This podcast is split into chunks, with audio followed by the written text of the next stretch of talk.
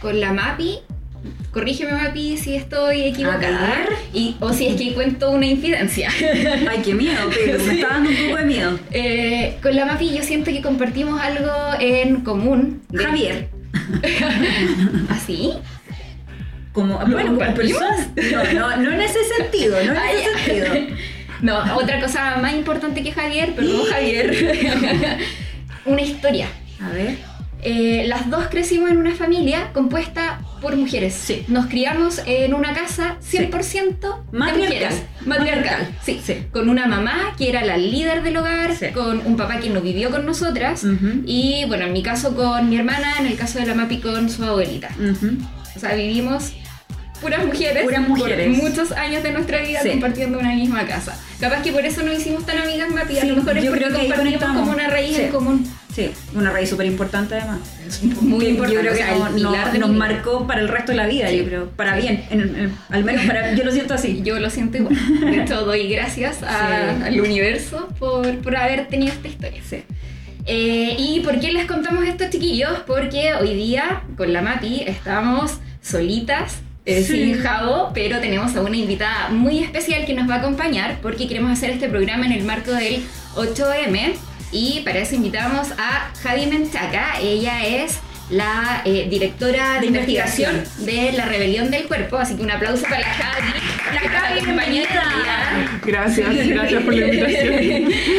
Eh, bienvenida a Cheese Pop Javi, bacán que hayas aceptado nuestra invitación. Eh, con la Javi no nos conocemos, por si acaso, así que llegamos ahí, tuvimos una, una vuelta eh, un poco, no tan larga en realidad, No. pero, pero bacán. Así que un gusto Sí. tenerte acá, Javi. Queremos estar hablando, como les decíamos, del 8M y también de algunas otras cosas. Eh, tú vienes de parte de la rebelión del cuerpo también, así que queremos ahí ahondar un poquito y que nos enseñes también algunas cosas como de la visión que tienen ustedes.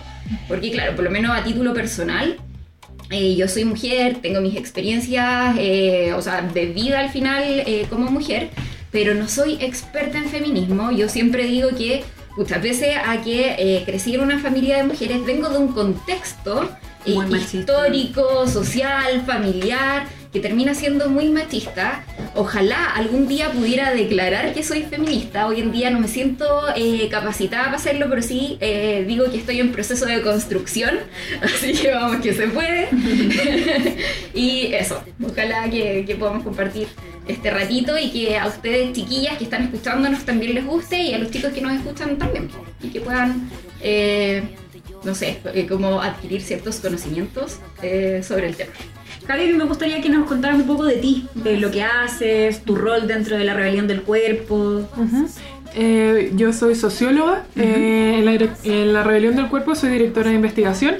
Eh, trabajamos levantando estudios acerca de las experiencias de las mujeres respecto a estereotipos de género y, y cómo nos relacionamos entre mujeres también.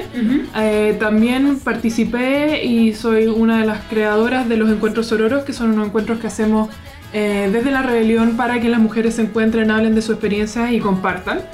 Eh, y ahí hemos estado eh, trabajando ya hace casi dos años, dos años cumplo este año en la rebelión, repensando en, pensando y repensando en cómo ser mujer en el tema de estereotipos de género.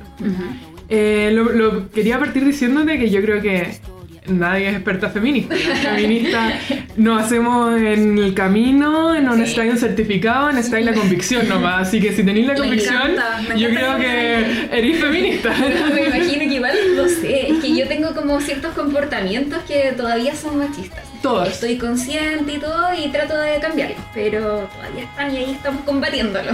Todas las tenemos todavía, hasta las que nos declaramos feministas abiertamente, las que trabajamos en esto, todavía lo hacemos, estamos todos en proceso de repensarnos, de construirnos y redefinirnos, todas y todes en, en conjunto, así que bienvenida al feminismo. Eso.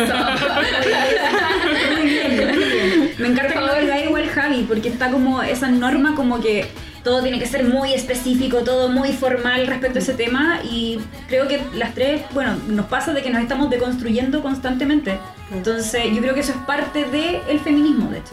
Sí. Como romper patrones, eh, aceptar eh, creencias que quizás antes no, no lo tolerabas, por ejemplo, cosas así. Exacto. Así que de eso vamos a hablar en el próximo bloque. De eso Bacán. mucho más. Nos vamos entonces al primer bloque. Sí.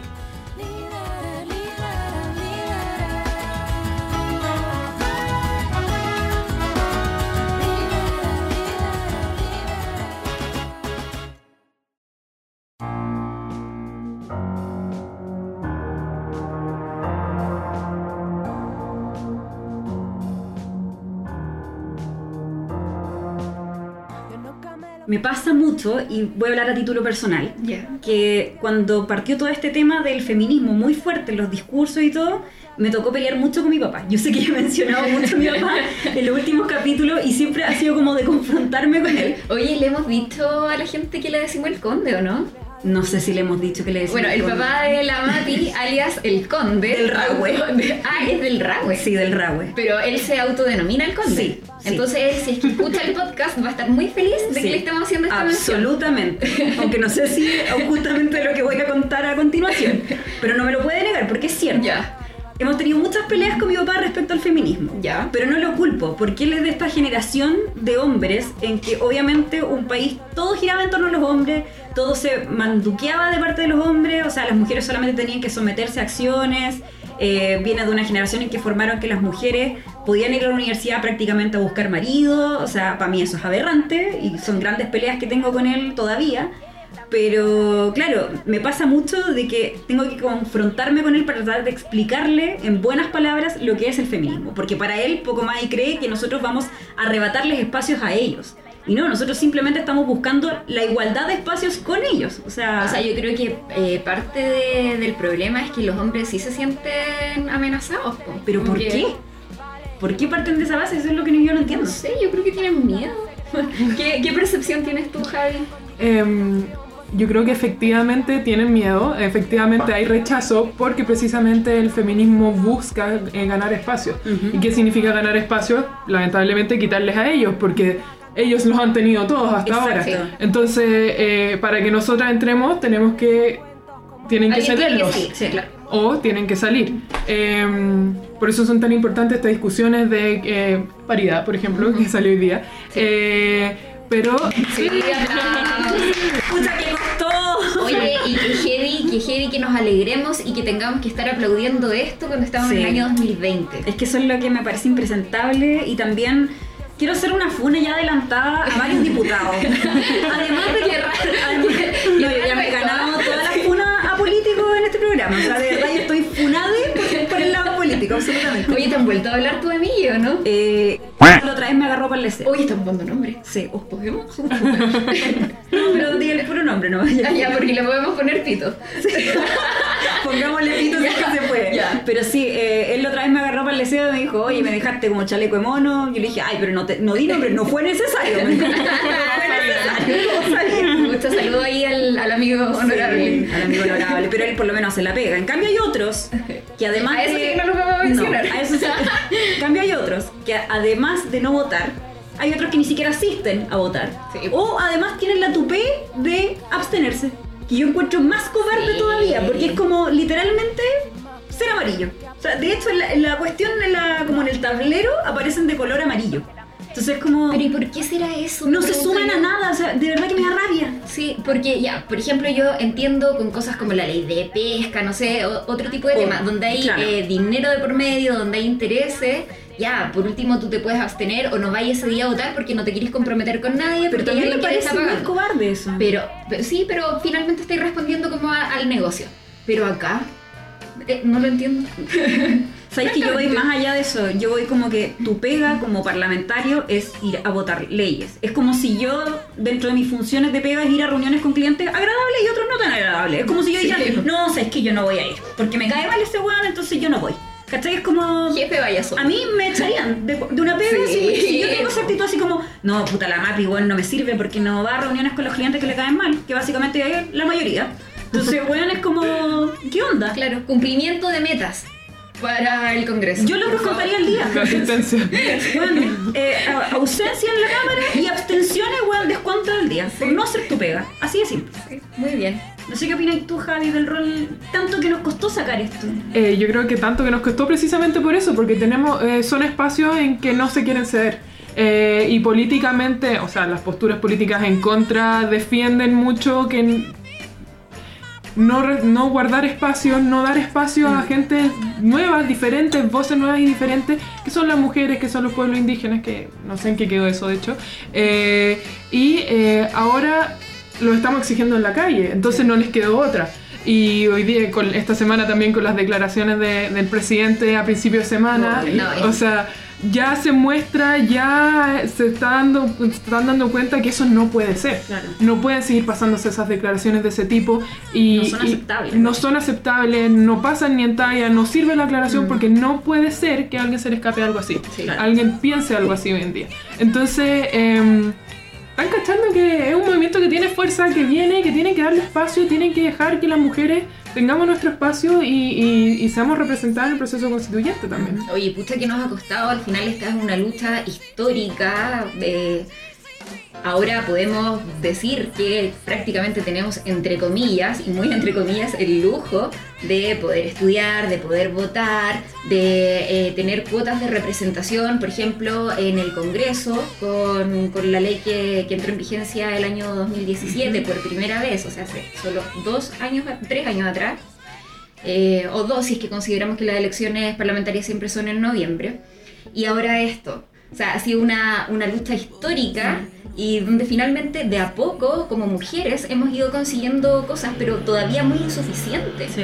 O sea, el hecho de que, y yo sé que este es un tema que se habla y se habla, pero no se va a dejar de hablar mientras no cambie, Mm. El hecho de que no podamos ganar un mismo sueldo ocupando un mismo cargo, Es que a mí eso me parece inconcebible. es inconcebible, es inconcebible. O el hecho de que eh, hayan tan pocas presidentas de la República en el mundo, nosotros afortunadamente tuvimos una, eh, independiente de si eh, nos haya gustado o no. En lo personal, eh, yo, la Mapi es testigo, yo soy bacheletista. Pero, pero que heavy como tenemos que reforzar todavía el hecho de que tenemos pocos cupos en todas partes. En los cargos directivos, de repente las empresas se, se jactan y dicen, no, pero si acá eh, la mayoría de las personas que trabajan son mujeres. Sí, pero, ¿en ve tu directorio. pero tu ¿en qué- directorio lleno de hombres. Claro. Sí. Es la prueba de que no basta con declarar que somos iguales. Necesitamos instaurar prácticas que lleven y favorezcan la presencia de las mujeres y que, y que podamos eh, alzar la voz porque vivimos en un sistema que sistemáticamente, valga la redundancia, eh, ha acallado y oprimido la voz de las mujeres. Sí. Ha se ha considerado no válida y tenemos todo un sistema que lo refuerza, o sea, desde la violencia simbólica, que es invisible, que no nos damos cuenta, a la violencia explícita, a la violencia el- física, el femicidio como el- la máxima expresión. Pero todo este sistema sustenta que nosotras finalmente no podamos participar, no, no estemos en las posiciones de representación, no podamos participar incluso en, algunos en algunos pues- puestos como los, los de trabajo que dicen ustedes. Sí.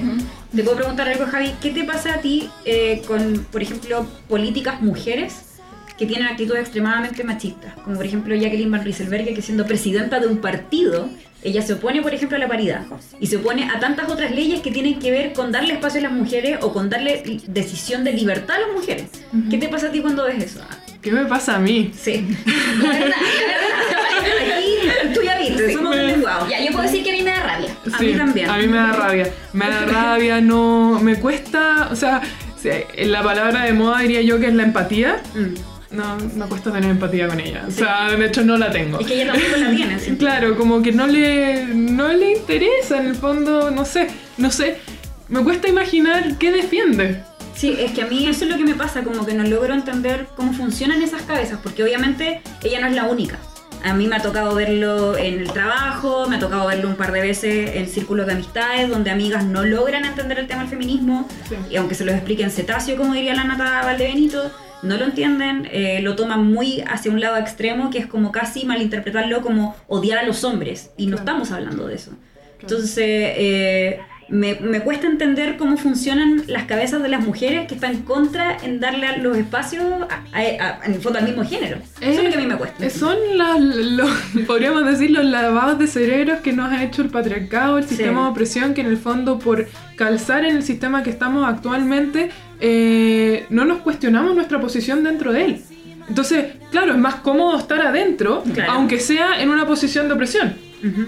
Cuando ya te lo empiezas a cuestionar, y, a- y- es incómodo para una, Sí. porque digámoslo, igual siendo feminista, una se empodera, se siente segura, pero también se sufre caleta, porque Sí, empiezas a cuestionar Todo. todo. Mm. Sí. No, y, y pelear en la casa, Sí. y pelear con tu papá, con tu hermano, y pelear con el trabajo, y. Es agotador. y es agotador pelear con todo el mundo, pero a la vez son convicciones por las que consideras Que vale la pena luchar. que vale la pena y que hay que defender porque también, o sea, te están pasando a llevar como persona básicamente sí. Al, al hacer todo eso. Exactamente. Por ejemplo, voy a dar un ejemplo muy banal, pero eh, hace muy poco, al igual que la Pelu, vi completa Betty la Fea. Oh, Betty la- también. Ya, genial, genial que a mí me encanta ella. No, yo sé, yo sé, pero lo que quiero llegar con este ejemplo es que Betty la Fea yo la vi en su época original que fue Hace como 20 en- años atrás. Hace 20, 20 años atrás. No me hizo ruido en nada, en absolutamente Sí, nada. sí. La vi ahora. Bueno, o sea, para empezar, Armando Mendoza para mí es un misógino, pero de lo peor. O sea, un maltratador de mujeres, un tóxico. Y Ni hablar de Mario, Valencia. Mario en Mendoza Mario y de Calderón. Mario Calderón, perdón. Eh, No, de pues, Daniel no, no se venga a Valencia. confundir. Ay, Y tráigame un tintico. Claro, había como muchas actitudes ahí, como pasadas como normal, ¿cachai? Eh, donde había mucha violencia hacia la mujer, ni siquiera sí. en un contexto de pareja, era como laboral y era permitido. explícita. o sea, Sí, se agarraban. no era humillación absoluta, Sí. así como a la Patricia Fernández, que a lo mejor ya era una de las villanas de la teleserie, pero, Pero ella no. fue súper humillada, muy humillada en todas las palabras posibles, la máxima expresión fue Sí. humillada. Sí. Maltratadas Sí. todas las mujeres en esa serie. Sí. Yo también soy fan de Betty la Fea. No la vi en su momento original, pero la vi hace poco, hace unos tres años, y fue como, wow, onda, esto veíamos, este es el contenido Sí, que veíamos. Con lo veíamos, sí. normal, normal. lo veíamos muy como... Lo como- ruido. Claro, es una tragedia de amor. Claro. Y como es chistosa, como que esto pasa a segundo plano al Claro. Entonces como que eh, te empiezan como a embolinar la perdiz con otras cosas, con el perdóneme, pero disculpe. y uno se queda como con eso, pero claro, está toda esta otra cosa detrás que es heavy. No, eso, yo lo encontré sub- Ahora cuando la vi, había una escena donde yo quedaba boca abierta, como que no podía... Bueno, de hecho tú no la terminaste de ver porque te dio no, no toleré, Sí. no toleré el final feliz que querían pintar con que Betty perdonara a Armando Mendoza y se quedara con él. Para mí era inconcebible, Sí. o sea, yo hoy día, siendo am- amiga de Betty, yo le hubiese dicho, bueno, tú vuelves con ese weón, onda, se acabó nuestra amistad, ahora. O sea, tú le das una oportunidad a ese weón. Es como. Pero más encima toda la violencia que hay en el fondo, en la idea misma de que tiene que ser hermosa para ser vista. Si Sí. no, no puede No, ser. esa weá O sea, ya. heavy, heavy. Y a todos los niveles de Y violencia. todo era la validación de la mujer en base a la belleza, esa teleserie es una oda a eso. Oye, claro. hay distintas, a propósito de eso, y bueno, yo creo que, que en el segundo bloque la Javi nos va a poder hablar como en más detalle de los estereotipos y todas esas cosas. Eh, hay algunas corrientes, porque dentro del feminismo, y hay algunas personas que dicen, ay, el feminismo es una sola cosa, No. pero filosóficamente, históricamente se han dado distintas corrientes dentro del feminismo, eh, en las que muchas veces tampoco hay acuerdo. Está, por ejemplo, la corriente más liberal, que dice que el cuerpo es tuyo, tú puedes hacer con él lo que tú quieras, y hay otras corrientes que dicen, por ejemplo, paremos de eh, como de continuar con los mismos estereotipos de siempre y por qué tenemos que buscar distintos tipos de belleza, cuál es el culto a la, a la belleza finalmente. Y esa es otra corriente. Entonces, eh, eh, vamos a estar hablando de eso en el próximo bloque y la Javi en ese sentido nos puede aportar Porque es millones. nuestra experta. Porque es nuestra experta invitada encima, así que vamos. Vamos nomás.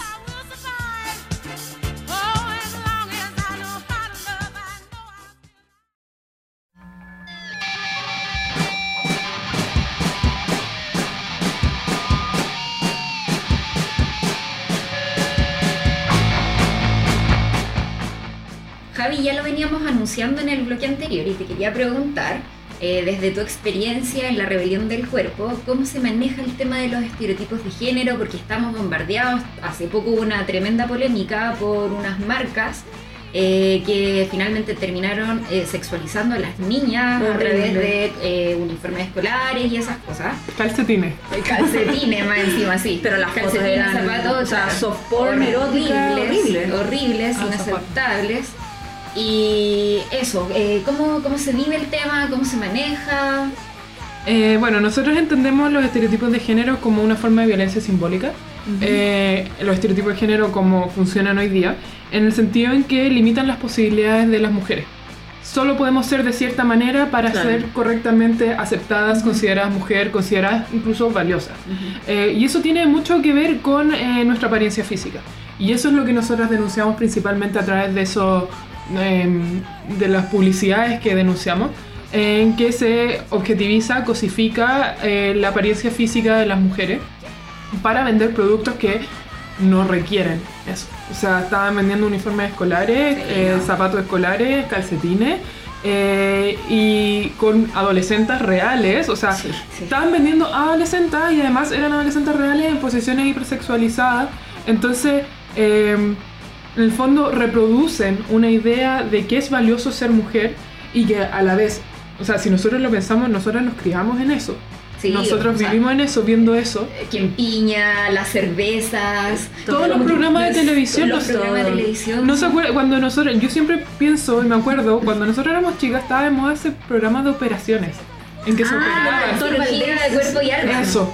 Y yo me acuerdo estar viendo ese programa y pensando como, ay, ¿qué me podría operar yo? operaciones en chuba y poto, si era acuático. Y, onda- y era, y era gente normal, Sí. común y corriente, que se solucionaba la vida cambiando su Claro, apariencia. Que heavy eso, como Sí. te venden, claro, eh, eh, tienes que cumplir con cierto estereotipo físico para ser más feliz, para sentirte mejor contigo El mismo. problema, el problema de fondo, porque sí, para ser feliz y todo eso, pero el problema es que es para ser valioso, para ser percibido como valiosa en la sociedad.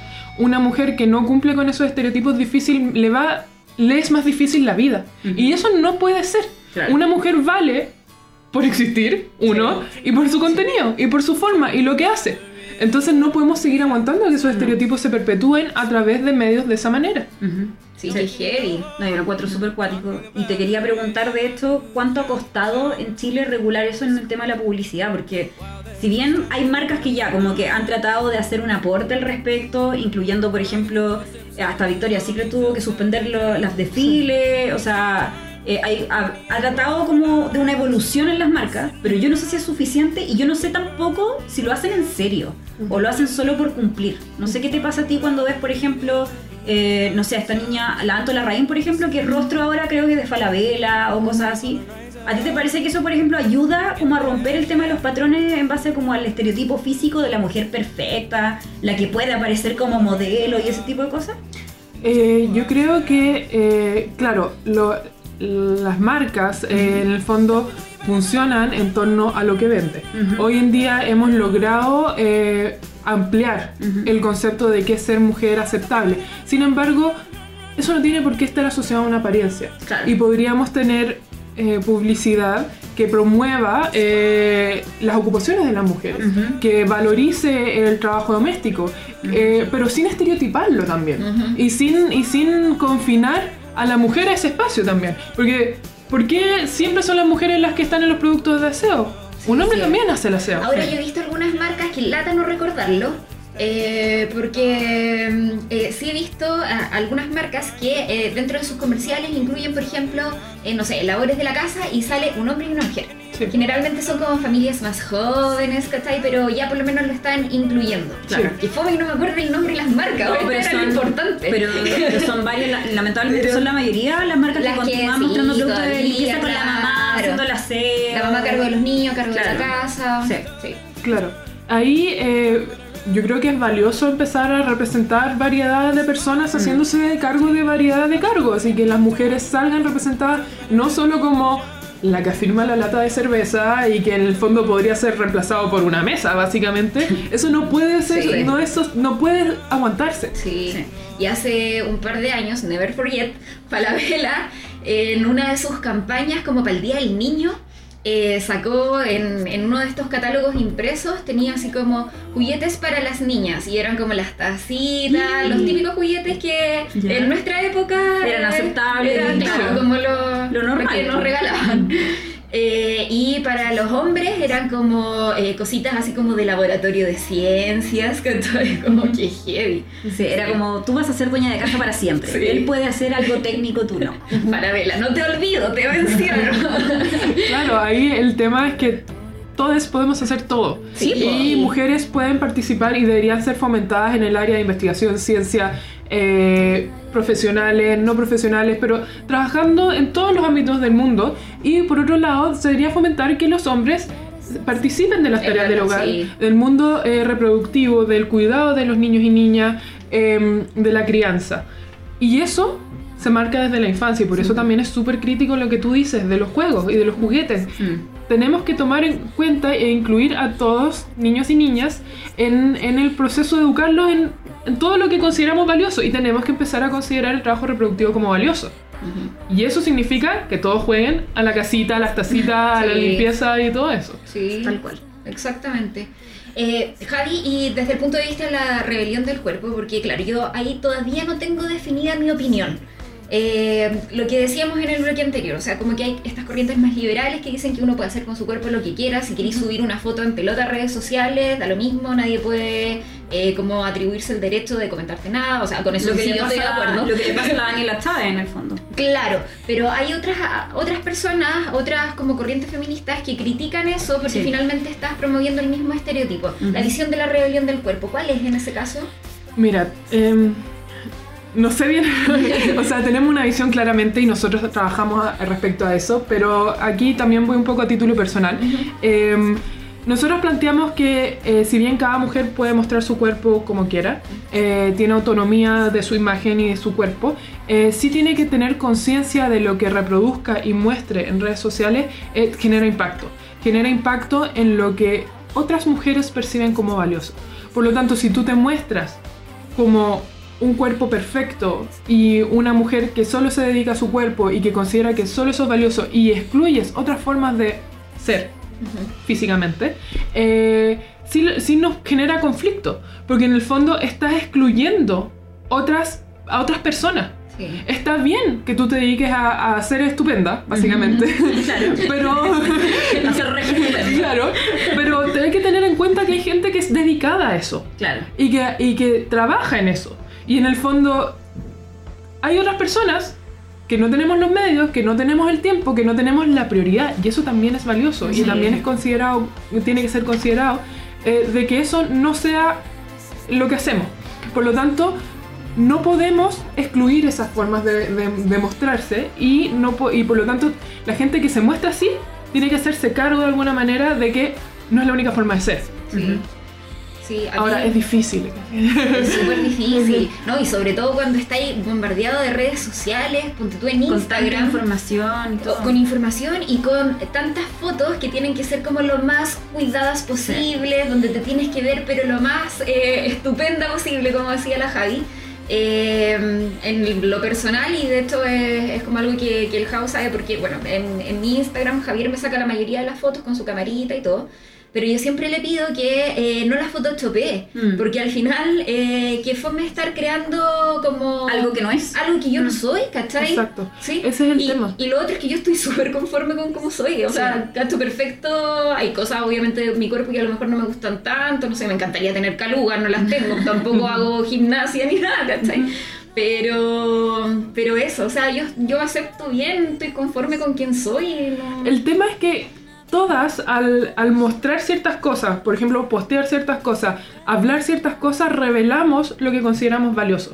Por lo tanto, cuando tú te photoshopeas o tú, eh, no sé, muestras tu cuerpo alterado de alguna manera o solo muestras tu apariencia y no contenido, eh, estás revelando que eso es lo valioso. Por lo tanto, quienes te siguen pueden empezar, y sobre todo mujeres más jóvenes, empezar a, a entender y comprender que eso es lo valioso. Eso es lo único que nosotros tenemos para entregar. Cuando en verdad tenemos muchísimo más para entregar y necesitamos generar espacios para que eso sea escuchado y percibido.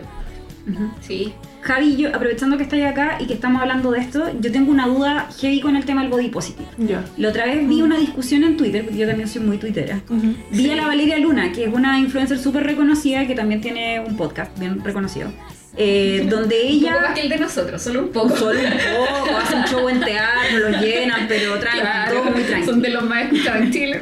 Pero la Valeria puso un tema que generó harta polémica y que yo jamás me imaginé más encima que le iban a atacar tanto, que ella dijo como, pucha, yo apaño el body positive, pero sinceramente yo no sé si lo soy conmigo misma porque a mí no me gusta ser gorda. Y la atacaron de una manera, personas que supuestamente eran líderes del body positive la atacaron, pero así brutalmente. Y ella dijo, chucha, así como menos mal, weón, ustedes son como vocera del body positive porque me están atacando porque no me gusta ser gorda. No se suponía que esta cuestión era como aceptarnos de todas maneras, como de la manera que fuera o como pensemos. Ujú. Entonces me gustaría preguntarte a ti, ¿qué realmente es el body positive? Eh, la verdad es que nosotros no somos un colectivo body positive, Ya. nosotros somos un colectivo feminista. Desde el feminismo aceptamos y consideramos valioso la diversidad de cuerpos, apariencias y formas de ser mujer, eh, que incluye a todo tipo de mujeres. Eh, sin embargo, el body positive yo lo entiendo como un movimiento que apunta a que todos los cuerpos sean considerados valiosos Ujú. eh, y sean representados principalmente en los medios. Perdón, los body positive si no están de acuerdo con eso, pero creo que eso es. No, pero claro al principio, Sí, que claro, sí. era... Claro, en ese sentido, eh, yo creo, y, tratando de responder la pregunta sobre esta mujer que dice que no quiere ser gorda, eh, yo creo que es un, es un problema, eh, en el fondo, de estereotipo y de construcción social. En el fondo, por mucho que uno esté de acuerdo eh, con todas estas ideas, uno vive en conflictos constantemente. Sí, pues. Y es parte de ser feminista, porque estamos educados en una sociedad en que nos exigen ser flaca, Ujú. nos exigen, porque, y hay un montón de eh, confirmaciones científicas, entre comillas, de por qué es mejor ser flaca y es importante ser flaca, porque es mucho más sano y es más atractivo científicamente, dicen ah, también.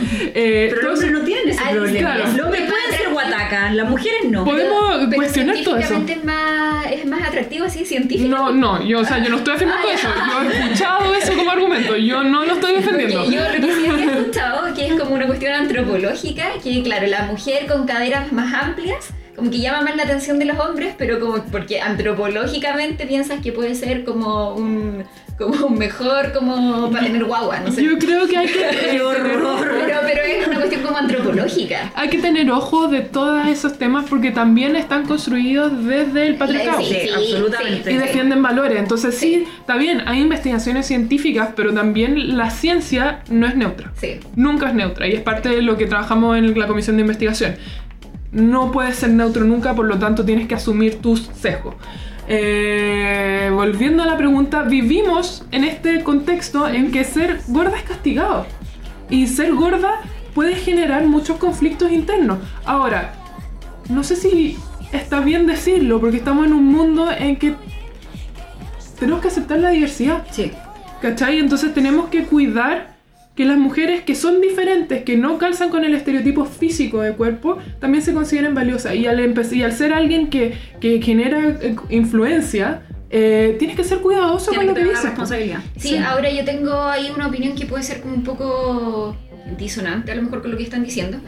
Eh, pero sí creo que hay que tener como harto ojo en general, eh, así como eh, los cuerpos extremadamente flacos son poco saludables, Mm. eh, también el que se promueva un modelo como eh, de una persona, sea hombre, sea mujer, lo que sea, eh, con obesidad, o sea, la, em- la obesidad es una enfermedad. Entonces igual creo que es, es como bien delicado el tema, independiente como de, de los estereotipos, o sea, yendo un poco más, más allá de eso.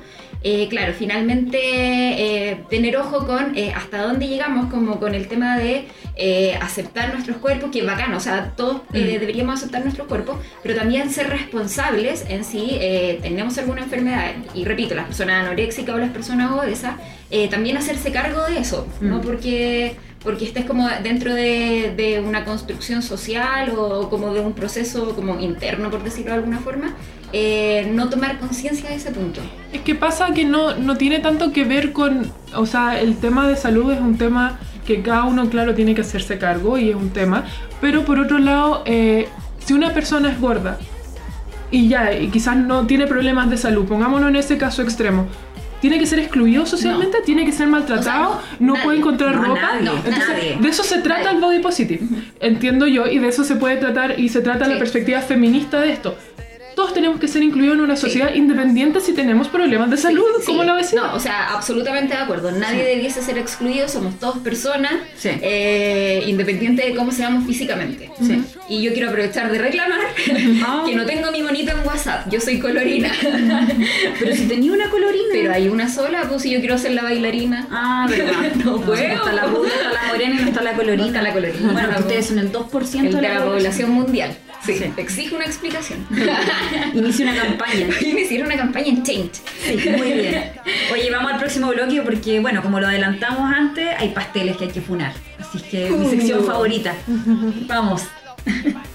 Mi marido, ya tú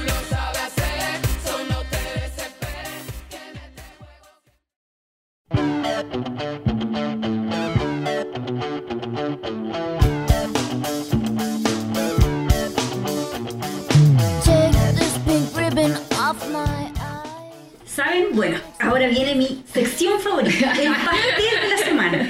Y esta semana no solamente vamos a funar a uno, sino a dos. Oye, pero espera, una pregunta. ¿Vamos a poner la misma música?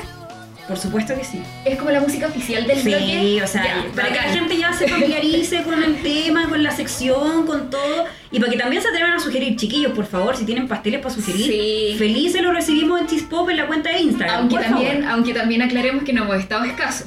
No, la verdad es que tenemos un abanico amplio, amplio, amplio. Sí. Pero yo siento que para este capítulo eh, fue fácil. Por lo menos ya lo teníamos como más o menos conversado y pensado de que había una persona que no podía faltar. Y yo siento que es básicamente. No, no, no me refiero a Piñera. Lo, lo- lo quiero claro. Porque Piñera va a venir, porque ya es obvio, pues sí, es, es pastel y. ¿Qué manera de dar material? Pero no, no quiero hablar de él todavía. Eh, quiero hablar de una mujer, lamentablemente. Eh, y no cualquier mujer, sino la ministra del Ministerio de la Mujer, Isabel Pla. Eh, me pasa que, bueno, en general yo siento que ha estado muy corto todo lo que es el tema de, de la mujer en base al Estado. Yo siento que el Estado ha estado flojo. eh, ha hecho las cosas por cumplir y, y si bien se abrió un, un tremendo espacio que es el Ministerio de la Mujer y que yo sentía que había mucha esperanza en eso, la verdad es que las ministras no han dado el ancho, o sea, para nada. Eh, Isabel Plano fue la excepción y siento que ella en particular se ha notado más porque estamos viviendo un proceso sumamente fuerte de transformación Sí. feminista, de una evolución, de una deconstrucción y todo, y ella no está. No está. O sea, fue una de las de que desapareció ahora para todas las movilizaciones después del 18 de octubre. Exactamente. ¿Cuántas violaciones? ¿Cuántas Femicidio, mujeres? hasta los O sea, femicidios. de más está decirlo. Pero claro, calladita, Sí. retiradita, sin su opinión. Exacto, entonces, claro, a lo mejor no la ha cagado al nivel que la cagó Piñera por hablar, digamos, pero yo siento que ella tiene la obligación de hablar. O sea, me parece insólito que ella no hable, que no esté, no tenga presencia absoluta en todos los temas de las mujeres que se están discutiendo hoy día. Eh, o sea, yo creo que ni siquiera tiene que haber hecho una publicación respecto a la paridad hoy día. O sea, no me sorprendería que no lo haya hecho. Ay, no, la- bueno, yo, la- eh, esto no es un misterio para nadie, yo no me meto a Twitter. Soy básicamente una SOA. Pero no me sorprendería que no lo haga. Yo creo que no te perdiste mucho de su Twitter, la Sí. verdad. No, y además que si me metiera tampoco la seguiría. Sí. ¿Qué te pasa a ti, Javi, con Isabel Pla? Eh, Y con las otras ministras también. eh, bueno, principalmente con la Isabel Pla, que el problema, ese es el gran problema de tener una ministra de la mujer que no sea feminista. O sea, te está defendiendo, no sé qué está defendiendo, porque ni siquiera Ni está defendiendo a las nada. mujeres sin Sí. perspectiva de género en nada, o sea, está ahí nomás. Sí. Está calentando el asiento en el ministerio. Eh, sí, nosotros muchas veces hemos denunciado, llamado, hecho llamados a la ministra que eh, ante la violación sistemática de los derechos humanos y las violaciones a las mujeres desde el 18 de octubre, no ha hecho nada. Nada. Eh, ¿Y le ha sé- respondido? Esto como... no, no creo, no sé. Ah, ya, ya. Todavía no tenemos esa influencia. Ya. Pero sí. Pero ahora que van a salir en el Shift. Oh, ahora, sí. ahora que salió Funade, ahora que salió Funade, Claro. Sí. Sí, no se hace cargo de los asuntos de las mujeres hoy en día.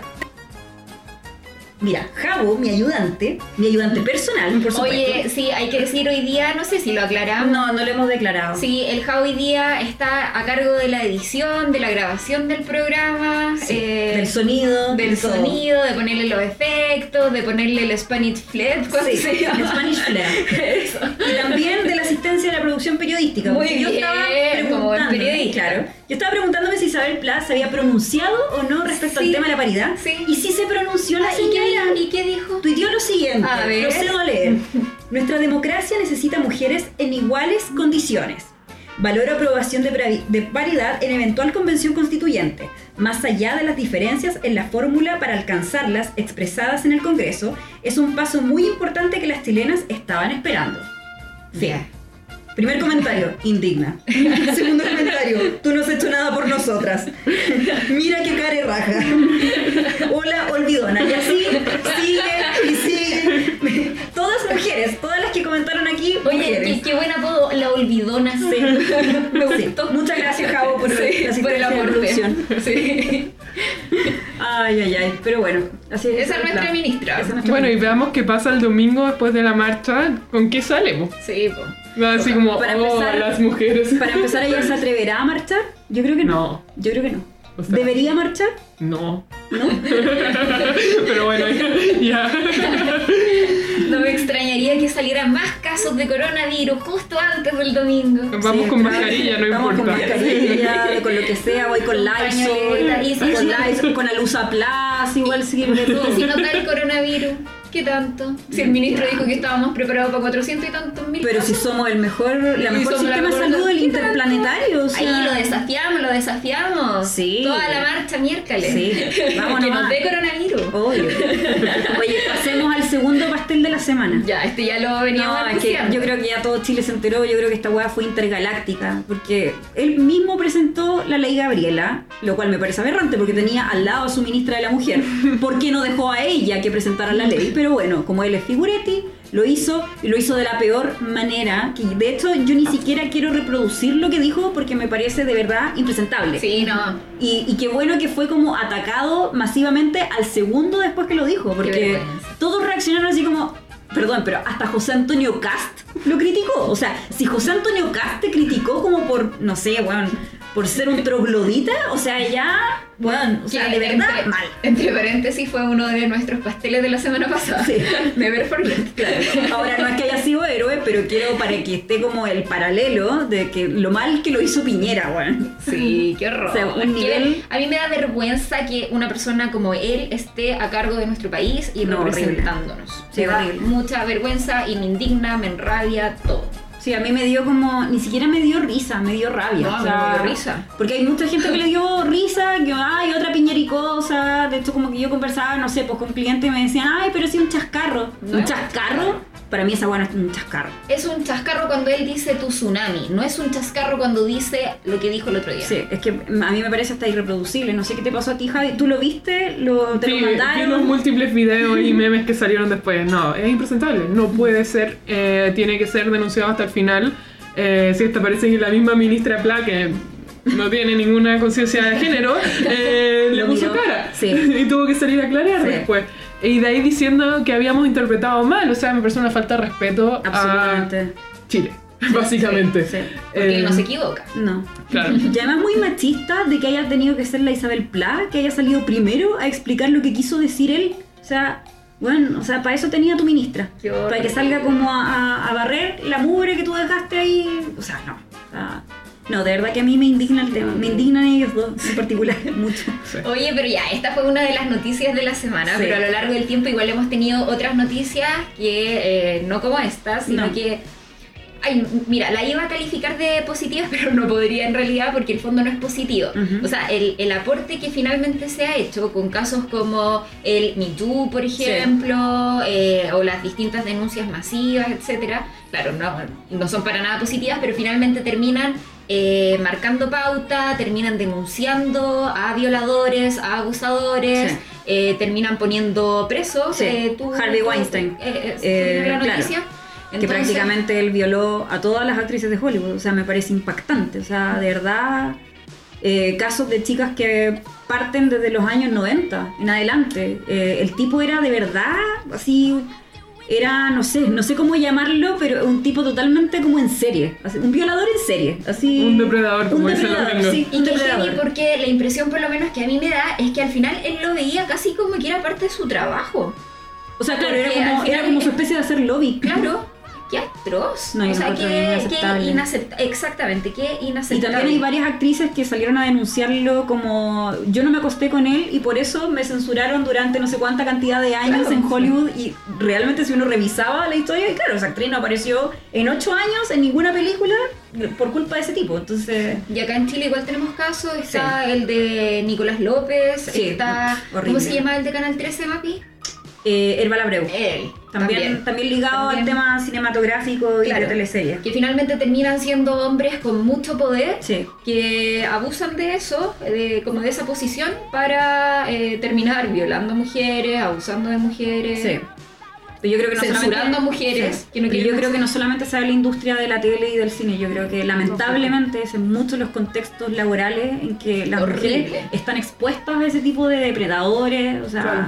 Y, y es muy impactante porque pensemos Hollywood son las Mm. mujeres que pueden ser las más poderosas del mundo. Tal cual. E igual caen en esto en el sentido de que son víctimas de Sí. esto. Eh, y, yo- y hay dos temas ahí súper que me impactan mucho. Por un lado, tantas mujeres que no se atreven a hablar.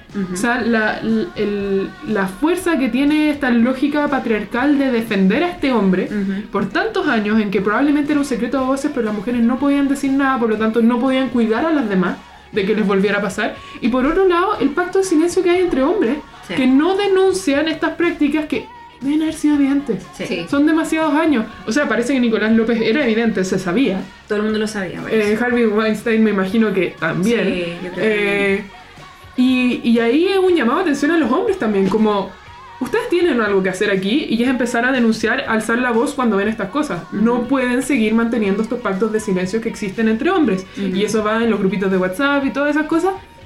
Es parte, o sea, si quieren aportar, ahí está. Oye, ¿y será que se dan cuenta? Aquí pongo una pregunta como Ujú. más o menos delicada.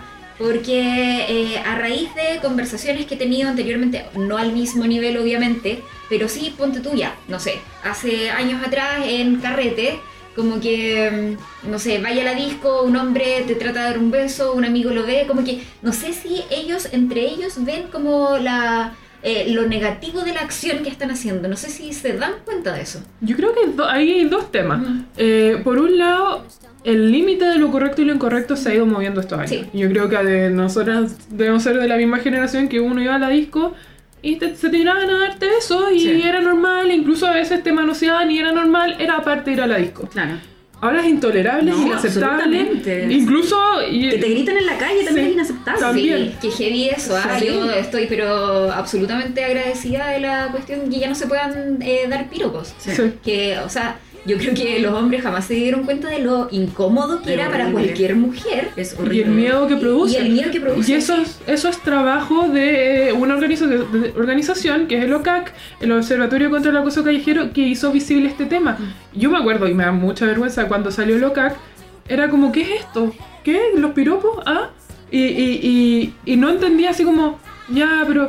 Y de ahí cuando te dan el concepto, tú permites empezar, te permite empezar a verlo y empezar a darte cuenta, claro, pues, tú salís con miedo, tú defines qué te pones dependiendo de eso, cómo vas a presentarte, ¿Por dónde caminas? por dónde caminas, por dónde evitas. ¿Hasta qué hora voy a andar en la calle? Y tiene mucho que ver con el piropo y las otras formas de violencia, pero el piropo es la forma que permite y facilita un montón de otras formas. Eh, lo mismo con ir a la disco, o sea, el límite se ha ido corriendo y eso ha sido trabajo y producto de mujeres que empiezan a decir esto ya no es tolerable. Ahora, ¿qué hacen los hombres? Tienen que adaptarse. Pero si les interesa relacionarse con mujeres, tienen que, tienen que Vivir adaptarse. en una sociedad. Y Claro, y si las consideran personas, que me imagino que la mayoría lo hace, eh, Pero en estos sí. tiempos. tienen que eh, aceptar su voluntad y lo que consideran aceptable o inaceptable. Incluso me- hay una práctica que a mí me gusta mucho que se está empezando a, a implementar y preguntar si te puedo dar un beso. Y yo lo encuentro Roma- genial. Yo lo encuentro hasta romántico. Romántico, ¿te puedo dar un beso? Sí.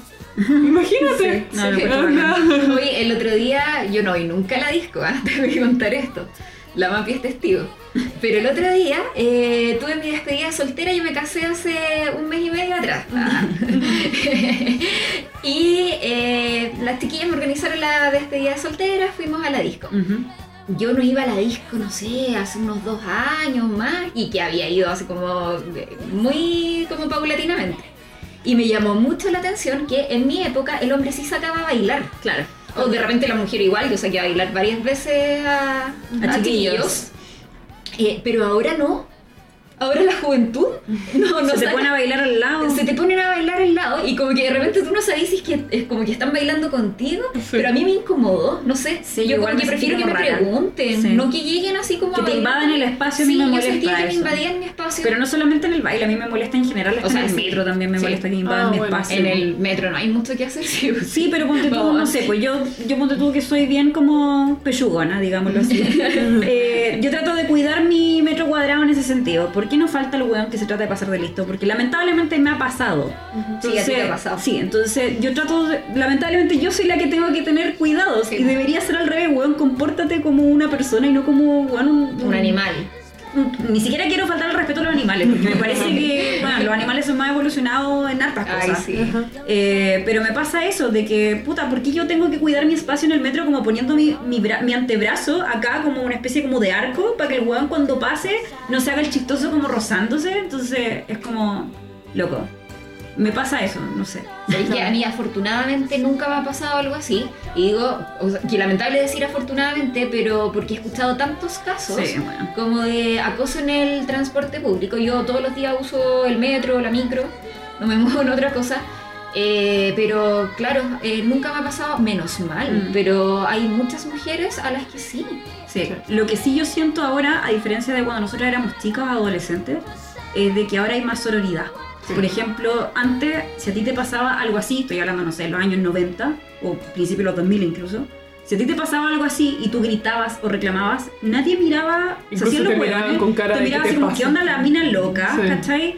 Y ahora incluso tú ni siquiera tienes que gritar. Tú pones como, empiezas como a buscar como con cara desesperada a alguien y fijo que pilláis a una mujer o a veces incluso chiquillos. Y dices, ¿estáis bien? weón?" Y se ponen a grabar al hueón que está haciendo lo indebido. pues. Mira, eso es lo bueno Sí. de los celulares Sí. y todo, porque como que podéis tener pruebas ahí en el momento. Sí. Sí, pero claro, esa es de la lógica de la denuncia, pero por otro lado, eh, hemos redefinido un límite. Y eso a través del trabajo Sí. colectivo de mujeres que empiezan a decir esto no, No podemos está. aguantarlo, esto ya no está bien. Y, y el límite se corre y hay que aprender a funcionar con ese nuevo límite nomás. Claro. No queda otra, somos el 51% de la población. Si nosotros marcamos el límite, se tiene que respetar. Sí, hay otra cosa que como que a propósito como de la sororidad, que yo por lo menos en lo personal he ido cambiando en el tiempo, es, bueno, nunca, eh, ustedes saben, yo no digo garabatos, eh, como que trato de cuidar la forma en la que hablo, como de las palabras. Eh, pero claro, nunca hablo de la gente como en general de manera ofensiva. Eh, pero sí he hecho históricamente comentarios, así como de la ropa, ponte tú, de otras mujeres, eh, ay, es que la falda muy corta, que no sé qué, que... Yo eso ya lo cambié hace rato y, y por favor eh, les pido también a, a amigas, conocidas, a las personas que nos están escuchando, que eh, paremos de atacarle las responsabilidades a las mujeres, así Mm, como, sí. no sé, eh, ella escaló en el puesto de trabajo porque se metió con no sé quién. O sea, no, como si no tuviéramos capacidad de Claro. surgir. Sí, Por favor, no lo hagamos más. No. En todo sentido de cosas. No. sí. Y también con el tema, no sé, por eh, legales, así como la pensión alimenticia. Ay, seguro le hizo una guagua para sacarle plata. O sea, Sí, ca- ¿cachai ¿quién va a querer hacerte una guagua a ti, como Ah, eres weón? Adán, el, el modelo de hombre para replicar. Por favor, dame una guagua, weón. O sea, no sé, weón, en serio. Si me estás escuchando tú, machito, por favor, weón, por favor, nadie quiere hacerte una guagua a vos, weón. Sí. O el otro día ponte tú en la oficina decían algo que eh, yo lo tiré como detalle después al final, pero, pero lo que estoy en desacuerdo como este concepto de que cuando las parejas se separan, como que la mujer le quita la plata al hombre. tampoco está bien, ¿cachai? No. O sea, es como que mujeres brujas, mujeres, todo lo malo de las mujeres. Sí, no, Pero ¿cómo le quita la plata al Como hombre? que la separación, como que después de cada separación el hombre termina pobre. Claro. Porque la mujer se queda con la casa, la mujer se queda con el auto, así como que la mujer se queda con todos los bienes. Es que ahí depende, po, depende, porque si tienen hijos de por medio se quedan cuidando Razón el- el- se- la- lo que se busca es resguardar el mismo nivel de vida que tenía el hijo. Pero antes. claro, en ese caso tampoco es la mujer, sino que es como para, es la familia la que se queda con, con el recurso, Claro. pensando en los hijos. Claro. Pero no es como que la mujer, y siempre la connotación es como la mujer le sacó la plata al hombre. O sea, que Y también es una cosa, o sea, el mismo dicho sexista, porque es súper sexista. hay razones por las que a veces una mujer se queda con ciertas plata y otras veces no. nomás. Sí. Oye, yo quiero poner un tema que no hemos tratado y que para mí han sido las heroínas del año y que probablemente la década, las tesis. Sí. Hablemos de las tesis, por Sí. favor. O sea, dieron la vuelta al mundo, más encima son chilenas, entonces, bueno, o sea, de verdad, encuentro que son lo máximo. Yo creo que tenemos que ponérselo como en repeat mientras duerme el presidente. Así se hace como una hipnosis, le queda claro. Sería una mala idea, pero no sé si aún así fíjate. No, no, no tengo ninguna certeza de eso, pero es lo mínimo que me puede hacer Sí. después de la declaración del lunes. Deberíamos ponérsela como con parlante gigante fuera Claro. poner el día 8 de, de marzo, güey. Eso Oye, eso. yo encuentro que la canción es perfecta. No, está muy bien Y no, no me acuerdo si la hemos analizado, pero ese- yo ya tiendo como a confundirme entre las cosas que hablamos en el podcast y las cosas que yo hablo en mi vida. No, no la hemos analizado en el podcast. Yo como que ya no sé con quién converso. La analizaste conmigo. La contigo, la analizaste ya. conmigo, pero no en el Y podcast. con la Mapi estamos prácticamente todo el día juntas. Sí, todo el Pasa. día. Sí, sí. Es que trabajamos. Trabajamos juntas, sí. Eh, Almorzamos sí. juntas. Son como las amigas del colegio, que se ven todo el día, sí, igual tienen mucho que contarse. tal cual. No sabemos si nuestra oficina del colegio es cómoda. Ahí estamos, definiendo. Ah, me encanta que sea Sí, como... no, sí. Bueno, es muy cómoda. Muy, Tenemos muy la cómoda. música. Sí. Eh, ay, se me olvidó. Ah, la La canción. Eh, lo que iba a decir es que la canción a mí me parece que es perfecta. Una por la melodía, que la encuentro como súper pegote, como rítmica y todo el cuento. Pero lo otro es la letra, o sea, la capacidad para poner un mensaje que en el fondo es muy complejo, Sí. en palabras muy simples, Que cualquiera y lo puede fáciles de entender. Mm. exactamente, por todos y por todas. Sí.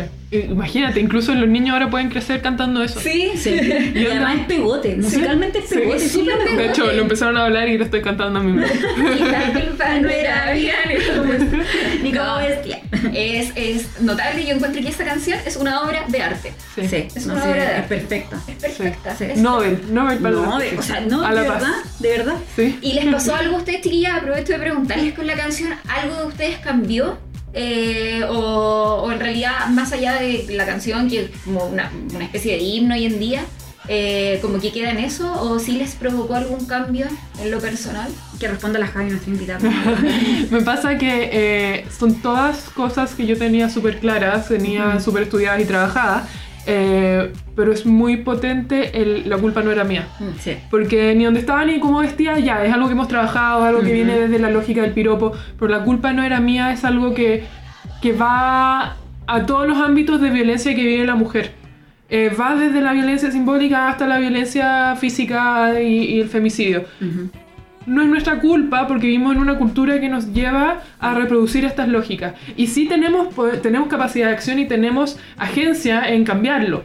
Pero hasta ahora que nosotras tengamos estas prácticas que de repente son sexistas, de repente nos dan vergüenza y que, ay, qué vergüenza haber sido así antes, vivíamos en esta lógica. Sí. Entonces, tenemos la agencia de cambiarlo ahora, tenemos la capacidad crítica de hacerlo ahora, pero no tenemos que seguir culpándonos y tenemos que avanzar. Tenemos que construir. Y yo creo que es muy potente eso. A mí me pasó con, con- cuando escuché por primera vez las tesis, eh, fue una sensación, porque me pasa igual con la Javi que muchas de las frases que canta, obviamente yo ya las tenía como incorporadas y las tenía súper claras, Claro. pero me pasa que con la frase la culpa no era mía, yo siento que es como una conclusión de la terapia. Claro. ¿Cachai? Anda como, "Juan, de verdad la culpa no era mía, en serio la culpa no era mía, y que se repita tanto, yo lo encuentro la raja. Pero a nivel de sentimiento me pasó que no me siento sola. Como a nivel entre mujeres, ya no estamos más solas. Y siento que, eh, que lo hagan en base a coreografía, que lo hagan como en espacios muy públicos. O sea, yo me emocioné mucho cuando lo hicieron afuera del Estadio Nacional, Ujú. que tiene toda esta emocionalidad además del Estadio Nacional, donde se torturó además todo. eh, que lo hicieran ahí, ahí, a mí como que dije, bueno, no estamos solas, weón, no estamos solas. Y toda esta fuerza podemos lograr cosas. ¿cachai? Claro, o sea, una multitud de mujeres diciendo la culpa no era mía, genera un espacio en que no, no tienes la culpa, escuchémonos, abrámonos. Sí. Que heavy la frase y, o sea, yo por lo menos soy bien culposa, que, que lata ser, o sea, porque es una carga al final con la que tienes que estar eh, luchando todos los días. Es algo que nos han enseñado las mujeres. Sí, además.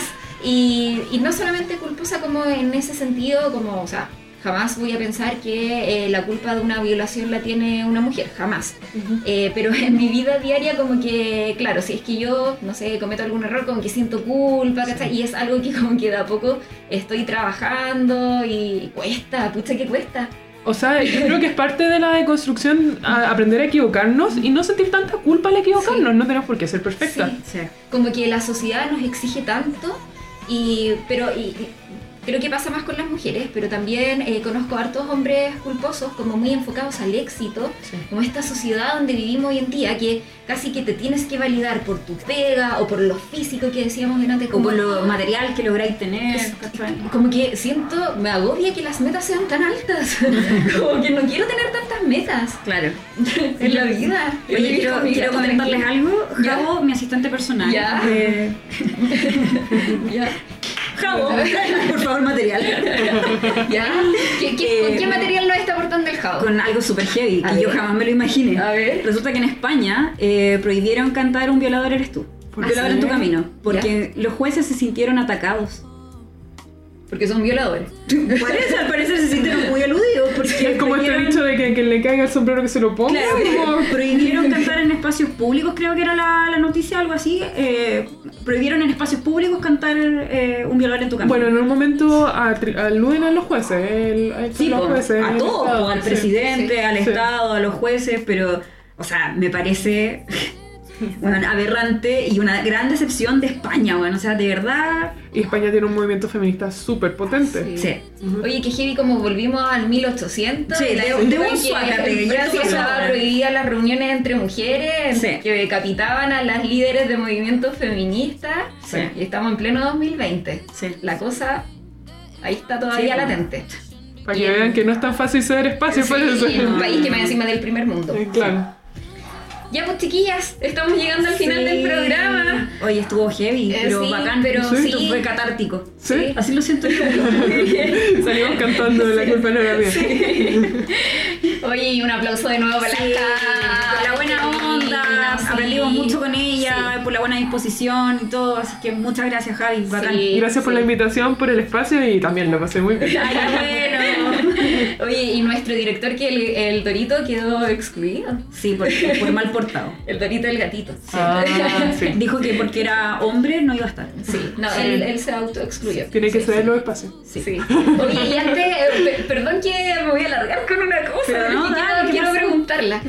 Eh, ¿Qué opinión tienen ustedes? Porque yo, por ejemplo, no soy partidaria de que los hombres vayan a la marcha del 8M. Yo, como que en ese sentido, soy como más separatista, entre comillas. Sí. Eh, porque siento que históricamente nos han quitado espacio y no quiero que se atribuyan ningún logro. De acuerdo. Eso es De acuerdo. que me pasa a De acuerdo, y creo que es una, una, una posibilidad de mostrar la potencia que tenemos como movimiento en este contexto social súper potente. Tenemos que aprovecharla y sí, que no vaya el hombre. no vayan. Ya, eso. Muy bien, Fin muy bien. programa. Vayan a la marcha, chiquillas. Sí. Nos vemos allá. Nos vemos. Chao. Chao.